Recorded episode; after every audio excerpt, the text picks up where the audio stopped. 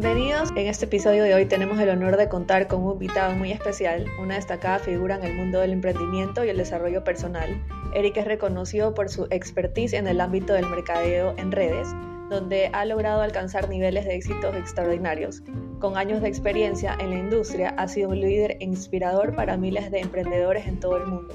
A través de su enfoque único y su pasión por ayudar a los demás, ha logrado construir una comunidad sólida y empoderar a otros a alcanzar sus metas y sueños. Prepárense para una entrevista llena de inspiración y conocimiento en un verdadero líder y mentor en el mundo empresarial. Sin más preámbulos, démosle la bienvenida a nuestro invitado de honor, Eric Gamio.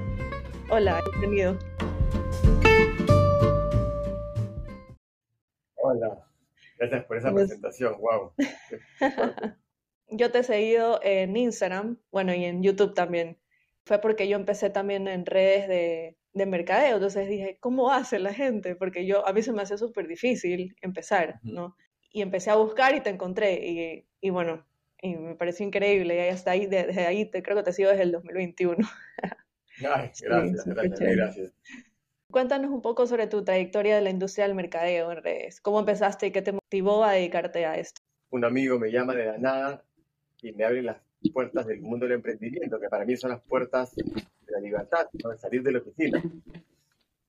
No tenía idea que me iba a mostrar un negocio de redes y mercadeo, ¿no? pensé que me iba a mostrar un negocio serio. Pero me llevó a la casa, me hicieron la clásica presentación esta de redes de mercadeo, muy graciosa la situación, la gente muy entusiasmada, muy impostada, ¿no? Todo el mundo iba a tener éxito en esa cosa. Pero lo que me conecté con la gente y de que todos eran unos soñadores, rebeldes, locos, y eso me, y eso me conectó. Como líder de mentor en el área de redes de mercadeo, ¿cuál dirías que son las características claves para un emprendedor debe tener para tener éxito en este negocio? Porque hay muchas personas que empiezan y es como que, en verdad, es súper difícil, no, no tienes un camino como que, bueno, voy a seguir esto, voy a hacer esto.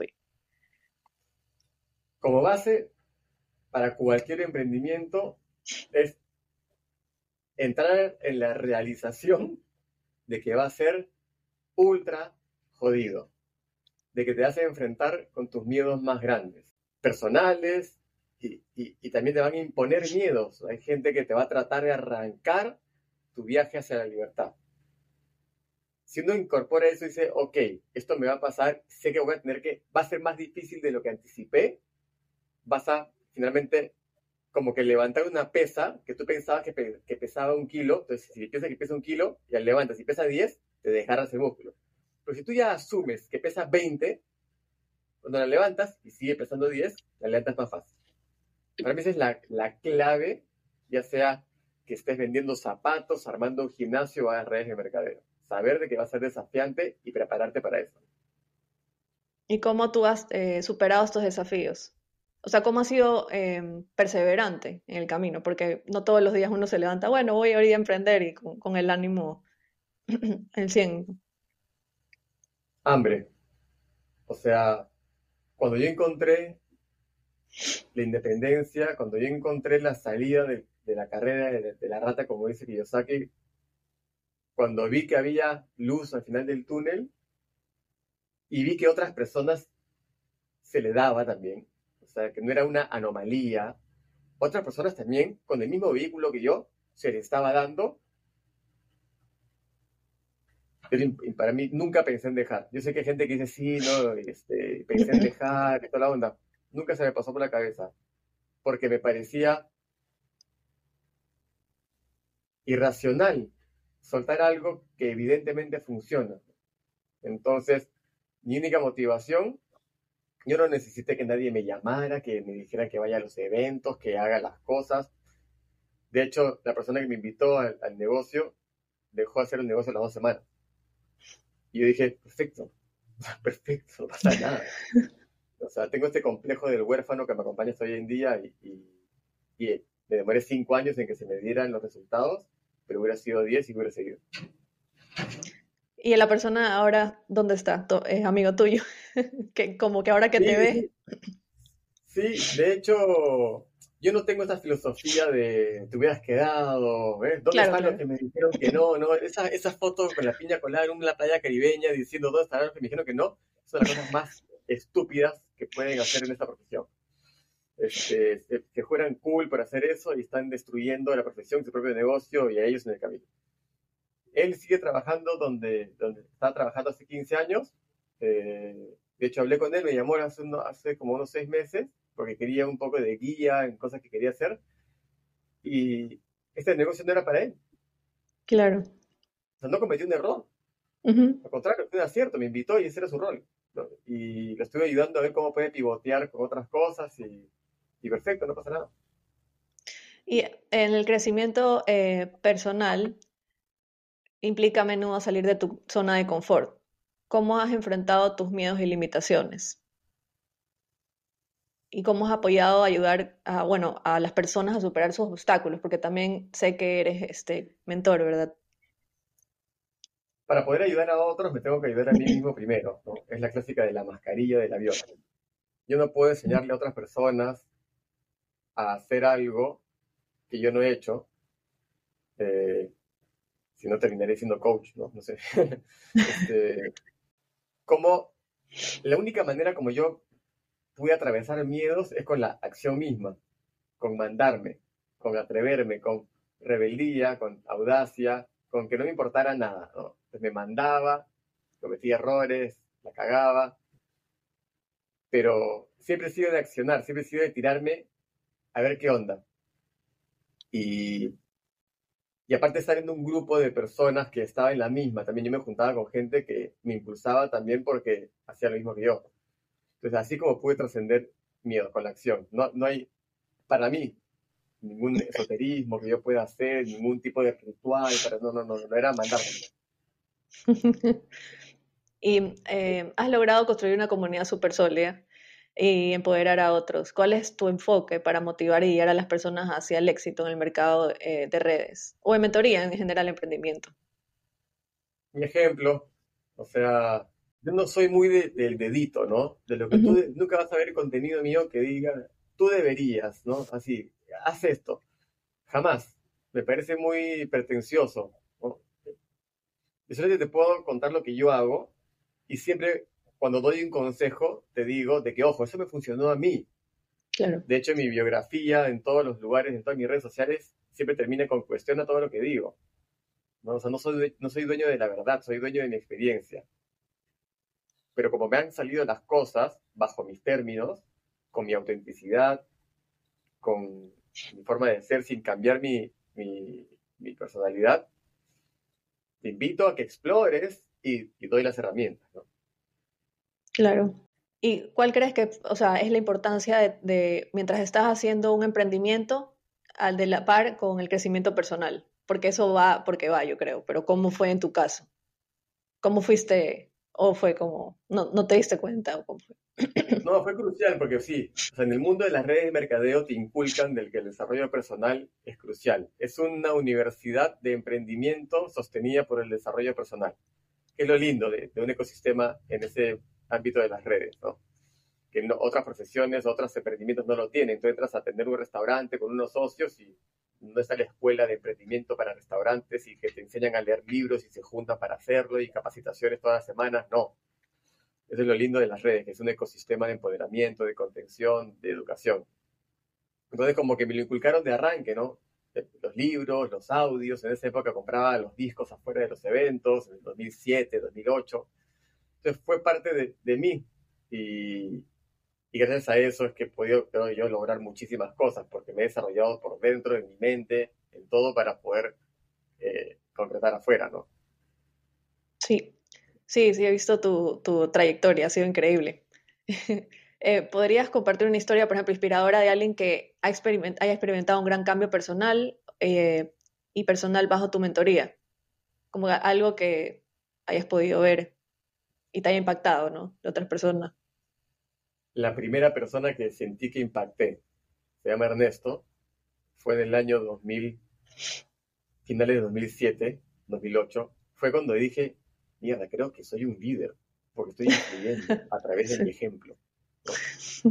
Esta persona, eh, yo la empecé a desarrollar, a acompañar, compartiendo libros, compartiendo aprendizajes, trabajamos de la mano, juntos, y empezó a tener resultados, más resultados que yo, de hecho. Y me acuerdo que me invitaron a ser capacitador, antes que a mí. Y me llenó de orgullo. Yo nunca había capacitado, de hecho no tenía traje. Entonces, yo que venía del mundo corporativo había tenido muchos trajes y me lo llevé a una tienda por departamento a comprar trajes, a comprar zapatos, eh, camisas, medias, me acuerdo. Y como que de una manera hasta literalmente armarlo, ¿no? Físicamente para la capacitación, más allá de lo que ya hemos trabajado mentalmente. Un día me tocó el timbre unos meses después, me dice Eric, baja. Bajé y se había comprado un auto. ¡Wow! El primer, auto de su casa. Era un Honda Civic del 96, pero era un auto. No era un Porsche, no era un Audi, era el primer auto. ¡Wow! Eso a mí me marcó un, montón. Y creo que esto me, inspiró a, a, decir, yo quiero hacer esto un millón de veces más por un millón de personas más. Sí, qué increíble. Perdón. ¿Cómo pudiste impactar en alguien más.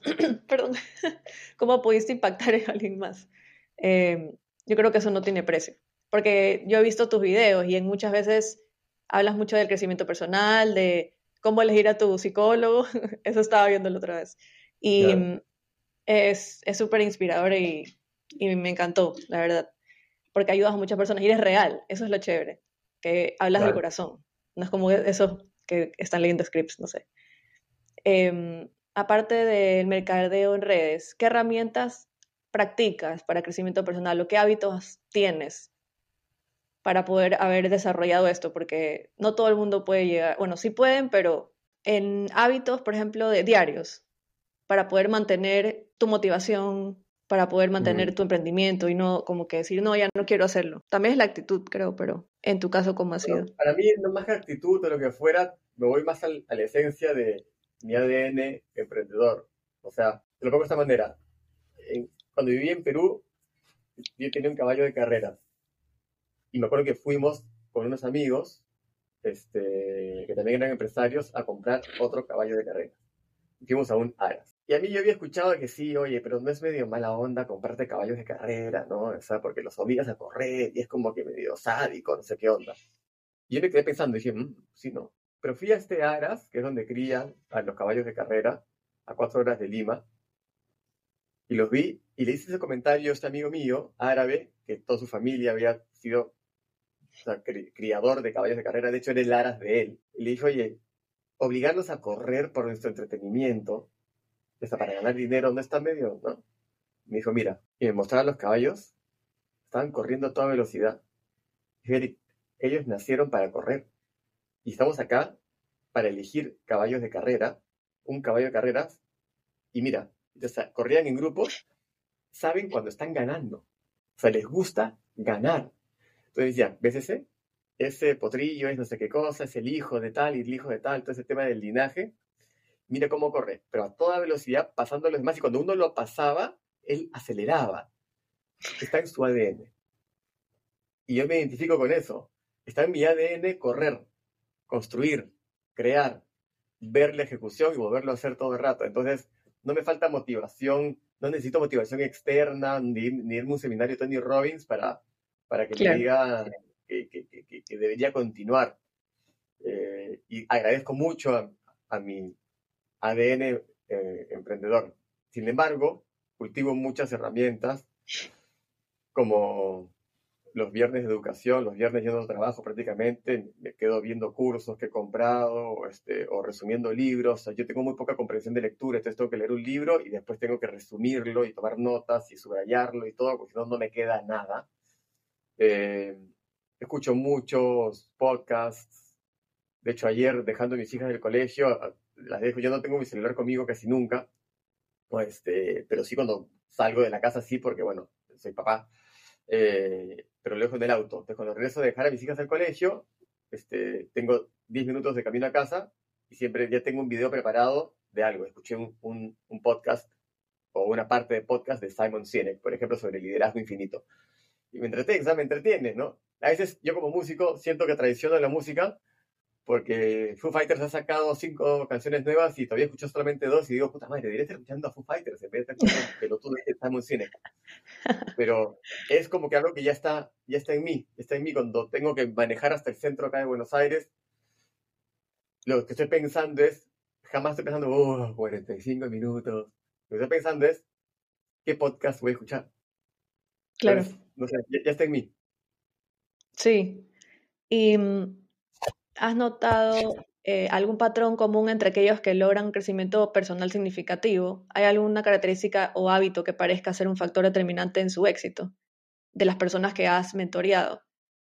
Que tú dices, bueno, esa persona sí va a llegar lejos, o esto, eh, esta persona lo, lo tiene, o crees que es algo que sí se puede desarrollar. O sea que no sé por qué agarré el teléfono este, para ponerlo en modo avión. Estaba yo con el audio del teléfono en vez de con el audio de, de acá. En fin. Es verdad, pero ahorita se, escucha ahorita se escucha diferente, sí. sí. o sea, las dos cosas, ¿no? O sea, hay talentos particulares y hay cosas que tienes que adquirir. Hay gente que tiene más talento y, como se dice, compensa en acción y en números lo que careces de talento, ¿no? Eh, pues hay una particularidad que yo veo a alguien y digo, la, puede romper, la puede romper, tiene más posibilidades, es cuando no requiere de mucha motivación no requiere de empuje de nadie. Cuando yo digo, si yo no estoy, igual va a empujar. Probablemente cometa más errores porque yo puedo guiarlo, decirle por acá, por acá. Algunas cosas se lo voy a permitir tener errores para que aprenda y se curta, pero si bien yo puedo acelerar el proceso y toda la onda, pero ya es un caballo de carrera. No tengo que convencerlo de que corra, solamente tengo que enseñarle a correr bien.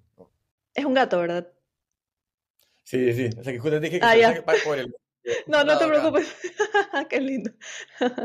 no te preocupes. Yo decía, como no sabías qué era o era mi audio, sí, no te preocupes. Em, ¿Cuáles crees que son los aspectos claves que alguien puede tener al buscar un mentor o coach para su crecimiento personal o emprendimiento? Coach y mentor son dos cosas totalmente diferentes. diferentes. Un coach que he aprendido a respetarlo y a quererlos incluso, es alguien que te va a ayudar a encontrar tus propias respuestas a través de buenas preguntas, invitarte a la introspección con buenas técnicas que yo mismo, de las cuales yo mismo he sido víctima positivamente. O sea, buenísimo. Pero un mentor es alguien que no tiene las herramientas de un coach, pero tiene el ejemplo. Ha hecho lo que tú quieres hacer, ha hecho lo que tú estás haciendo, ha metido en la pata, tiene historias. La otra persona tiene técnicas. Y eh, para mí eso es re inspirador. Entonces, de repente una combinación de, ambos, ¿no? Pero yo soy mentor en el sentido de yo solamente te puedo contar mis historias, mis experiencias, mis desafíos, mis logros, cómo lo hice, cómo no lo hice y todo eso, ¿no? Como, em, por ejemplo, si yo quiero emprender algo, ¿qué consejos pudieras darle a, a alguna persona que es así? O sea, que quiere emprender, pero le da miedo, tiene limitaciones, tal vez cosas del pasado, o sea, como que no, no desarrollan. A ver, si alguien quiere emprender, a mí lo más importante es encontrar algo que te entusiasme, algo que te apasione, algo que tú consumirías y que es un producto o un servicio. O sea, cuando alguien se mete en algo que es un buen negocio, pero no es algo que le entretiene ni le gusta, es más fácil soltarlo porque finalmente solamente lo ves en base a, su, a, su, a, su profit, a su rentabilidad. Pero yo he visto mucha gente que se dedica a lo que realmente ama, entonces tiene más paciencia, le pone más corazón y todo para que eventualmente se dé eh, el resultado. Para mí esa es la base número uno. Y lo otro es lo que te decía al principio, ¿no? La mentalidad, saber de que va a ser difícil, saber de que va a ser desafiante que va a requerir mucho más de él o de ella de lo que anticipó, que va a tener que cerrar los, los oídos, taparse los oídos de gente que le va a dar sabios consejos, pero en verdad están a veces basados en la envidia este, o, el egoísmo, que sepa que es un camino solitario, por más de que sientas acompañado, hay mucha incertidumbre, muchos miedos, muchas preocupaciones, pero para eso está bueno ser partes de ecosistemas como masterminds o grupos de colegas, de otra gente emprendedora que... Porque todos los emprendedores estamos en la misma, ¿no? Y a veces no nos damos cuenta de que es así. Eso colabora un montón. ¿Y algún mentor que haya seguido o emprendedor que te guste escuchar podcast o hayas asistido a algún seminario o algo que haya, te haya inspirado más claro? Sí, un millón, ¿no? O sea, a un millón de eventos, he comprado un millón de cursos, he leído un millón de libros, he escuchado un millón de podcasts, pero si se vienen a la cabeza, a ver, Tim Ferris, leí su libro La semana laboral de cuatro horas en el 2011 o 2010 creo, y me voló la cabeza. Eh, o sea, aprender sobre el apalancamiento, sobre lo que llama el lifestyle design. Se, iba mucho con, con, Porque tú tienes a los, a los Gary Vee de hoy en día, ¿no? De trabaja hasta las 11 de la noche, duerme 5 horas y divórciate, porque eso es lo que le pasó a él, ¿no? Claro. Este, y no es mi onda, no es mi onda, es su ADN, ¿no? Como buen emigrante de Bielorrusia, es, eh, eh, en Estados Unidos, es, es, su onda, es su ADN, no lo culpo, no es para mí y Tim Ferris hablaba de los mini retiros, ¿no? De no, no trabajar y romperte la alma para retirarte, sino eh, tener mini retiros, como de repente un mes desaparecer, ¿no? Irte con tu mujer, tus hijos a un viaje, no sé. Yo acabo de regresar de estar en el medio del océano Índico. En África, hace dos semanas, ¿no? Este, son dos semanas así increíbles. Este, ves regreso y sigo trabajando. Entonces no estoy esperando retirarme para vivir la vida, la estoy viviendo ahora, ¿no? Eh, entonces eso, para mí, es como que la, la, la esencia de, para mí, de cómo a mí me gusta emprender, ¿no? Claro, de estar emprendiendo y viviendo la vida al mismo tiempo. La gente espera al futuro para... estoy llevando un curso ahora de Borja Villaseca, o Villaseca, no sé cómo se apellida, un español que me encanta, su onda lo he descubierto hace poco, entonces cuando yo descubro a alguien le compro todo. Eh, y tenía un, un entrenador ahí, que no sé cómo se llama, que decía, el hoy no es un trámite para el mañana. Y qué fuerte, tal cual, porque todo es un trámite, todo es un puente, todo es un puente, todo es un puente. Hoy día, de hecho, hace un ratito escuchaba a Cerati, a Gustavo Cerati, en una entrevista que decía, a mí no me gusta llegar, a mí me gusta ir. Este, claro. Y, ¡Wow! ¡Qué fuerte! Entonces, eh, y eso lo tengo apuntado en mi, en mi, en, mi pizarra ahí en la oficina, de que el hoy no es un trámite para el mañana, hay que disfrutar el hoy. Yo tengo un montón de proyectos, tengo un montón de cosas que quiero ver concretados, lo que fuera, pero tengo que aprender a disfrutar el, el, el, el camino mismo y, y, estoy aprendiendo cada vez más a hacer eso. Sí, es algo que se nos olvida bastante. Y de la nada estás viviendo en el futuro todo el tiempo, hasta que no, es, es el hoy. Por eso dicen que cuando vives con un pie en el pasado y un pie en el futuro, te estás meando en el presente. bueno, súper bueno. Lo voy a poner como code. ¿Cuál ha sido la lección más importante que has aprendido en tu propio proceso de crecimiento personal o emprendimiento? Que las cosas toman tiempo. ¿Y qué pasa si toman tiempo? toman tiempo, por ejemplo, estás emprendiendo un negocio nuevo toman tiempo, pero tú no sabes si te va a dar un profit o no. Lo estás haciendo porque te gusta, ¿cierto? ¿No? Pero ¿cómo sabes, o sea, en qué momento tú dices, lo dejo o sigo hasta que me dé plata o, dinero, ¿no? O sea, o algo. O lo haces porque... Te va a sonar así medio esotérico, pero yo creo que la, intuición te lo va a indicar, ¿no? Hay factores obviamente materiales como las condiciones del mercado, la viabilidad del producto, la cantidad de capital que tienes, el interés y el trabajo de tus socios y todo, pero tú sientes, ¿no? Sientes. O sea, hay, una, hay, una, hay un límite entre la testarudez y la perseverancia. Y hay un punto donde, para saber si estoy siendo un testarudo o un gran perseverante, tienes que escuchar a tu cuerpo. yo invito tanto a la meditación, ¿no? porque es cuando realmente estás contigo mismo, contigo misma, te escuchas. No sé si te escuchas en realidad, porque yo no me escucho mi respiración. Pero aprendo a, tener calma, aprendo a, tener claridad, aprendo a, como dice Deepak Chopra, conectarme con el campo de potencialidad pura. Y quiero pensar de que me hace más intuitivo. De hecho, tuve, tomé una decisión pivotal hace un mes. Ahora lo hablaba con Mary justamente. Y puta, pivotal, grande, así, en un segundo. En un segundo.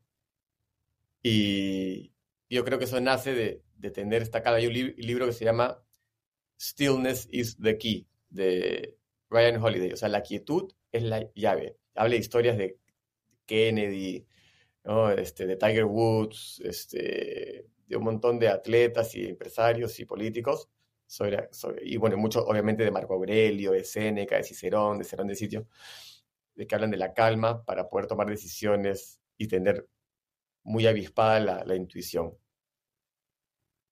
Lo voy a tomar en cuenta, porque sí. Em, ¿Y cómo has podido manejar, em, por ejemplo, tal vez eh, críticas o, o, este tipo de situaciones de personas allegadas, tal vez, o porque a veces son las que más te dicen, no, no vas a poder, o tal vez, no sé. Creo que yo siempre me jacté de mi rebeldía. Como que si todo el mundo hacía SIC y yo hacía SAC, me sentía mejor. Me sentía mejor. Nunca me sentí parte del rebaño. Y eso creo que nace porque soy músico. Entonces, mientras todo el mundo iba a discotecas a bailar este, música pachanga o salsa, yo estaba creando música con mis amigos, tocando en festivales y haciendo giras yo tenía el pelo largo, todo el mundo tenía el pelo corto, todo el mundo quería conseguir trabajo, yo quería ser libre y surfear y tocar guitarra. Entonces siempre, y decía, y me encanta ser así. De hecho, hay una frase que yo me acuerdo de decir de adolescente que es, no me encanta ser, no, no, me, no me encanta ser quien soy, porque tengo como que muchas cosas que quisiera cambiar, pero me encanta ser yo mismo. Y por eso cuando entro al, emprender y tengo intervenciones familiares, hay gente que me manda a la mierda y todo, al principio me chocó porque era como que, ¿pero qué? O sea, ¿no quieren verme feliz? ¿No? O sea, claro. ¿por qué están proyectando sus propios miedos en mí? Mm, no sé. Todo el contracorriente me empoderó. Cada persona que me decía, ahí no te va a ir bien, brother. ¿ah? No, la estás cagando. Bueno, consigue trabajo. Te voy a ayudar a que una entrevista para que yo ah, digo, ok, vas a ver. Entonces se volvió un poco del parte, de la parte egocéntrica de tengo razón. Claro. Que, a ver, increíble tu historia. Y mm, por último, ¿cuál ha sido eh, tu visión a largo plazo para tu propia trayectoria como mentor y todos los emprendimientos que estás haciendo? Mi visión a largo plazo es que, es que yo ya llegué. O sea, yo ya vengo desde. Ya está. Tengo amor en mi vida, tengo una familia hermosa, mis tres hijas, hoy día es cumpleaños de mi segunda hija, hemos comprado oh. Ayer justamente le decía a Mary, le mandé un mensaje, digo, amor, acabo de llegar a la casa, ya llegó el inflable, están las tres chicas prendidas a fuego en el inflable, saltando esta cosa con el fondo de la laguna, el kayak, el sol, porque entró un poquito de calor, que acá en Buenos Aires es invierno. Acabamos de ayer, porque fue antes de ayer, esto, lo dije, ayer, acabamos de ayer comprar entradas en primera fila para ver al ídolo de tu vida, que es Luis Miguel. Son entradas carísimas. No sabía que existían entradas tan caras, ¿no? Ni ver a, a los niños, carajo. sí mientras acabamos de regresar de África, de una especie de luna de miel en el Océano Índico, y tenemos más cosas en el futuro, puta, no nos falta nada. ¿Queremos más cosas? ¿Tenemos ambición de más cosas? Claro que sí, pero desde la abundancia. Y tenemos el amor entre nosotros, una relación armónica. Ah, gratitud que llena mi alma y que hace que justamente a través de mi ADN de seguir persiguiendo cosas y correr atrás de cosas, yo sigo avanzando, pero sin la necesidad de me falta. Entonces mi visión, sí, tengo un montón de cosas que quiero ver concretadas. Tenemos un plan familiar muy importante que va a darse, ya va, va a concretarse a fin de año, comienzos del próximo. Es un nuevo desafío que me encanta. Con Revolver, que es mi empresa de educación para emprendedores, Estamos, acabamos de lanzar, o estamos por lanzar este lunes 5 de junio un, mastermind que juntará a 25 emprendedores para trabajar 25, este, 25 emprendedores para trabajar unos cuantos meses de la mano, cada uno con sus emprendimientos. Tengo el sueño de, de poder alquilar una mansión este, y traerme a estos 25 emprendedores para tener un retiro de emprendimiento, no sé, en Miami, una onda así, y juntarme con gente interesante, eh, con, ambición, este, con introspección.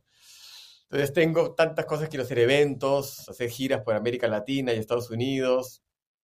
Hay muchas cosas que quiero hacer, pero todo nace desde que no necesito que se den, sino de que me entretiene hacerlas y, y, ya está. Qué increíble, me, me encanta. es súper gratificante cuando tienes esta parte, ¿no? De la familia, el apoyo y es súper chévere. es que la clave también dice, claro, y qué fácil pensar así, te veo tan contento, tan sonriente, porque puta, claro, ya tienes un montón de plata, vives en una casa gigante y tienes toda esta cosa de, mira, me con todo lo de África, Luis Miguel, el inflable. esto nace desde el 2008, cuando estaba quebrado. Y esto se lo contaba la chica que nos ayuda acá en casa, Karina. En el 2008 yo estaba quebrado, viviendo en la casa de mi mamá, a los 29 años, con Mary recién llegada de Buenos Aires, y tratando de crecer desde la escasez, desde me falta, me falta, me falta, hasta que me di cuenta de que tengo todo. O sea, en el 2008, quebrado, ya tenía todo. Tenía amor, ya he conocido el amor de mi vida, tenía amor en mi familia, por más que ahí siempre hay discusiones familiares o lo que fuera, pero hay amor como base. Ya estaba comenzando mi primer negocio, tengo donde dormir, no me va a faltar comida, tengo energía, tengo salud, ya está. Tengo todo. Tengo todo lo que quiero. No tengo todo lo que prefiero. Me faltan cosas en, del camino de la preferencia, pero ya está. Y cuando empecé a vibrar en esa gratitud, ¡cac! Todo se destrabó. Todo, ¿ah? O sea, lo que no había hecho en cinco años, cuatro años y medio, lo hice en 90 días.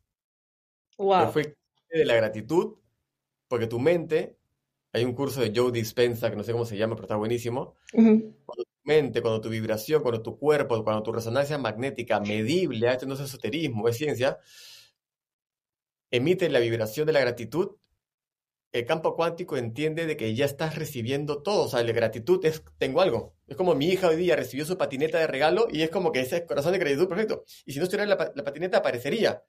Porque lo que se llama el, el match cuántico es que eso que estás buscando te está buscando a ti. Y cuando hay un match entre la gratitud por tu vibración electromagnética y la co-creación que se está dando en el éter, es como un imán. Entonces a mí me han pasado cosas increíbles. O sea, increíbles. Hoy día en la mañana estoy pensando en un auto que vamos a comprarnos con, para, para Mary, digamos, más grande para la familia, toda la onda, en un país, de cata, cata, cata, cata, cata, y es un auto que acá en Buenos Aires no existe, ¿ya? Y de repente entro acá al barrio, a mi casa, y mientras pienso en eso, volteo y ahí está. No. Hoy wow. me Digo, puta, no. Me cuenta América, puta. Señales. Sí, creo que se llama Deja de ser tú, el, el de Joy Dispensa. Creo que es un, un libro. Sí. Puede ser, sí. Sí, lo voy, lo voy a... Qué increíble. Eso de aquí es súper clave también, la parte de la gratitud, de ver las cosas de la gratitud y no la escasez, 100%. Muchísimas gracias por acompañarme hoy día en mi podcast y, poder asistir. Eh, todo el mundo yo sé que va a estar súper feliz de escucharte y no te quitemos más el tiempo. no, te preocupes, no te preocupes. Muchísimas gracias. Feliz cumpleaños a tu hija. gracias, gracias. Muchísimas gracias.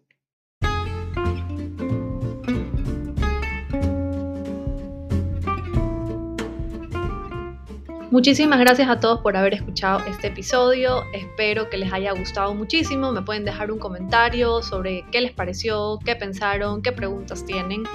Y nos vemos la próxima semana en un nuevo episodio. Nos vemos.